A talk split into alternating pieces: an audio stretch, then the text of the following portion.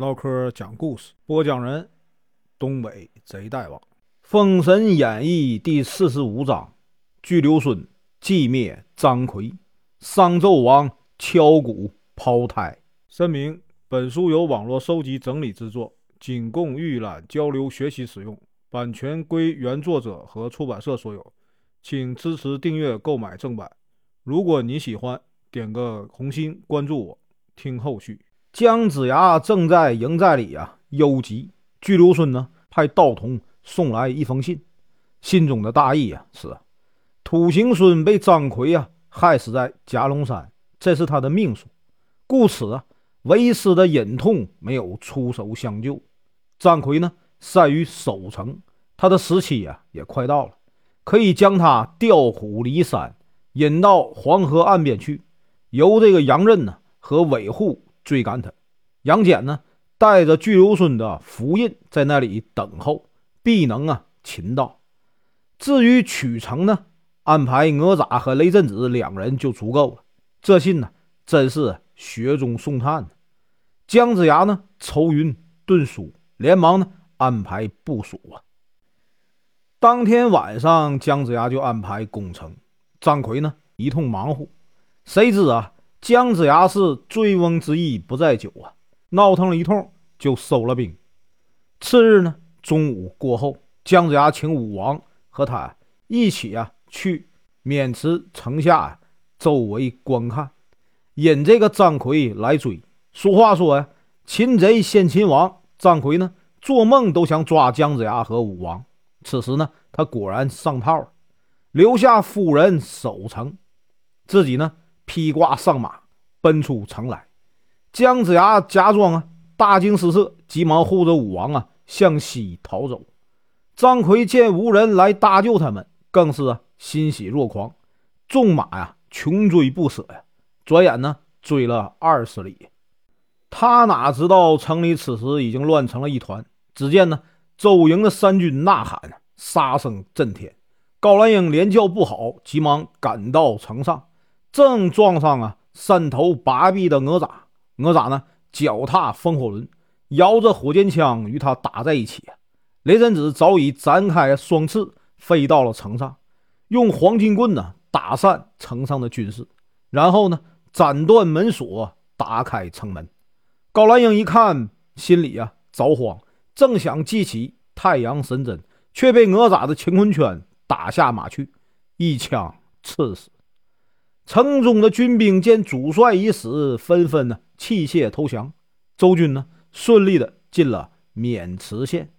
此时啊天色已黑，哪吒呢担心武王的安危，请这个雷震子守城，自己呢往西边赶去。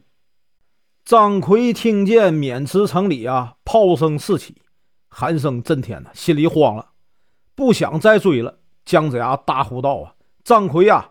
你免辞一失，何不归降啊？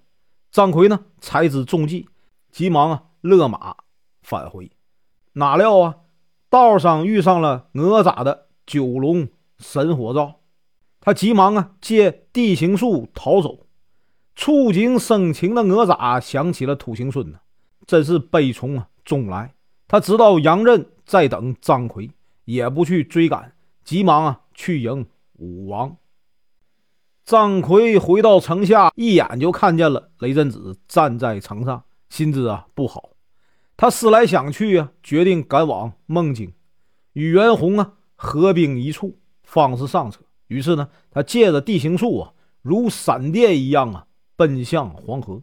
杨任呢，远远就望见呢张奎来了，对韦护说：“道兄，张奎来了，咱们不能让他逃走，手指啊哪儿你就。”计降魔杵打哪儿？韦护说：“金领啊，遵命。”张奎冷不丁一抬头，看见杨任呢双眼如电，正盯着他，吓得魂不附体，不敢停留啊！一口气跑了数百十里呀！杨任催动云霞兽紧追其后，韦护呢则紧跟着杨任。张奎往左，杨任往左呀；张奎往右，杨任往右。啊张奎怎么也甩不掉杨任，真是胆战心寒。转瞬来到了黄河岸边，杨任呢冲着在此等候的杨戬大叫：“杨道兄啊，张奎来了！”杨戬赶紧用啊三昧真火烧了巨留孙留下的符印。张奎并不知道啊，还在往前闯，突然发现四周呢犹如铜墙铁壁，半步都走不了了。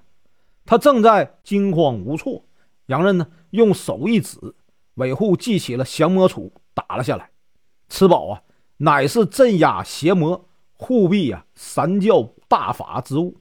张奎呢，立刻被打成了粉末。数日后，姜子牙整队人马呀，打算呢渡过黄河。姜子牙吩咐众将向百姓借船过河，并付银呢五钱，万民无不欢呼啊感恩。他又给武王借了一只龙舟，陪武王过河。此时啊，黄河白浪滔天，风声大作，将武王的龙舟啊推到了浪尖上去了。武王问。相父，怎么这么颠簸呀？姜子牙说：“黄河本来啊就水流湍急，今天呢又赶上有风啊，所以如此颠簸。”正说着，只见前方啊一个漩涡，水势分开，一尾大白鱼啊跃入船舱，把众人吓了一跳。姜子牙一看，连声向武王啊贺喜，说：“呀，恭喜大王啊，鱼入王舟。”主王室当兴，正应啊！大王祭汤而有天下呀！他转身呢，命人将那鱼做熟。武王说：“不可，还是放回河里吧。”姜子牙解释道：“啊，既然是上天所赐，不可轻弃呀。”武王觉得有理，于是传令去烹饪。当属下将鱼端上来的时候，已是风平浪静了。武王呢，也将此鱼啊。赐予众将，大家欢欢喜喜地分食了这条鱼。此时呢，众人已经渡过了黄河。姜子牙事先与四百诸侯打了招呼，看见武王，只说来观政，不说伐军之事。众诸侯明白了，一起来迎武王。武王呢，与大家行礼，不肯受大家的拜跪。南伯侯鄂崇玉的儿子鄂顺，北伯侯啊。崇黑虎的儿子崇应鸾，及呀左伯侯志明、右伯侯姚树良等人，见武王呢，天性仁德，无不欢喜呀。此时啊，袁弘收到了姜子牙下的战书，他同意明日会兵。他对呀鲁仁杰、殷破败等人说呀：“料那姜尚不过是一个西边的村夫，有何本事？都仗着诸关的将士。”不用心呐，对付，让他侥幸成功。你们放心，看我将他杀得片甲不留。次日，姜子牙带着百万的雄兵啊，威风凛凛的来到阵前。袁弘呢，穿着银盔素铠，骑着白马，带着长号、吴龙等人迎了出来。他大声问道：“来者可是姜尚？”姜子牙说：“正是。”如今呢，商纣无道，天下尽都啊归周。你等之力只是杯水车薪，不如呢早早的投降，还能饶你不死。袁弘笑道：“我等的本领你还没见识呢，休出狂言。”此时呢，常浩啊飞马而出，姚树良啊拍马迎上，只见姚树良啊手中的斧转换如飞，常浩不是对手。便用黑气将他裹住了，现出了原形，乃是一条啊白蛇。他一张嘴，用毒气将这个姚树良喷晕，然后呢取了首级。紧接着，蜈蚣精吴龙也用此法呀夺了彭祖寿的性命。众人只能看见一团黑气呀，别的什么也看不见。杨戬呢对哪吒说：“此二人都带着妖气，咱们俩一起上。”不料啊哪吒的九龙神火罩虽然罩住了吴龙，但吴龙呢却化作青光逃走了。杨戬呢用弹弓发出金丸，向着长浩打去，但不知金丸落在哪去了。杨任呢用五火七擒扇向这个袁弘扇去，袁弘啊也逃得飞快，只有坐下的白马被烧死了。姜子牙鸣金收了兵，众人呢都不知这三个人用的是什么办法，竟然纷纷逃走。姜子牙为死去的两个诸侯啊感到极为难过。纣王得知出战告捷的消息，非常高兴，命人犒赏三军，又奖给啊袁弘锦袍金锦。妲己也来贺喜，纣王心情大好。他见呢瑞雪纷纷飘下，兴致大增，邀这个妲己、胡喜妹呀和王贵人一起到露台赏雪。这王贵人乃是曾经被姜子牙制住的千年琵琶精，如今呢已经复活了，也在宫里啊一起啊魅惑纣王。妲己还借机啊高歌一曲，纣王连声称赞。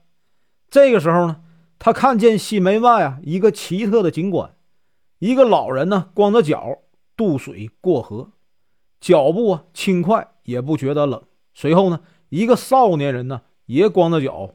过河走的又慢，还冻得嘚嘚瑟瑟。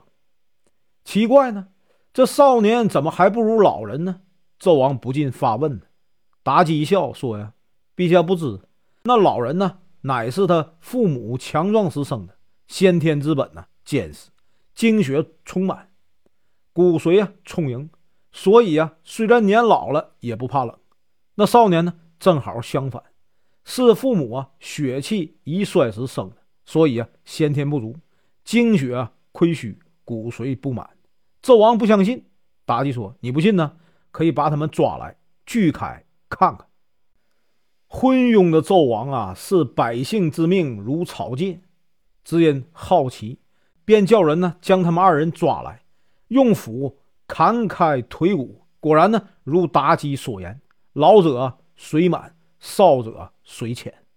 纣王不禁连连称赞妲己：“可怜呢，无辜百姓遭此横祸。”妲己得意地说：“呀，还有什么？我学过阴符之术，不但能啊验水，还能啊知孕妇肚中之胎是男是女，朝向何处。”纣王听得兴致勃勃，立刻派人呢满大街的去抓孕妇，朝歌百姓啊遇此。残忍无道的皇帝真是大不幸啊！不一会儿呢，侍御官呢抓回了三个孕妇，孕妇都感到不祥，不忍与丈夫分开，放声大哭啊，惊动了在文书房议事的姬子啊、微子启、好微子衍等人。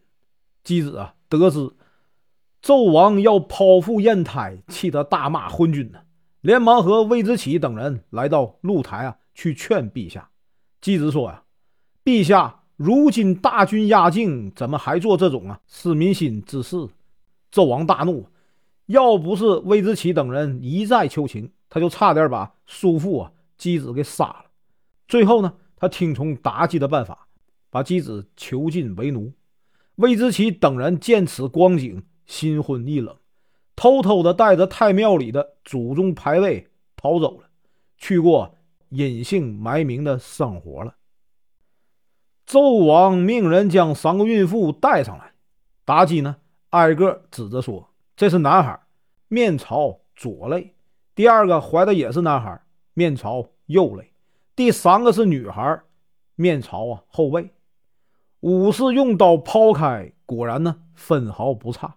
纣王大乐，哪管百姓的死活呀？妇人和孩子双双死亡。朝中哪还有人再敢进谏呢？纣王至此啊，更是毫无啊忌惮，残忍无常啊，真是令朝歌百姓咬牙切齿，恨之入骨啊！这日又有两个人来接榜，要报国恩，杀破周兵。纣王呢，龙颜大悦，招之啊觐见，却被他们的长相吓得魂飞魄散。本文结束，感谢观看，请听后续。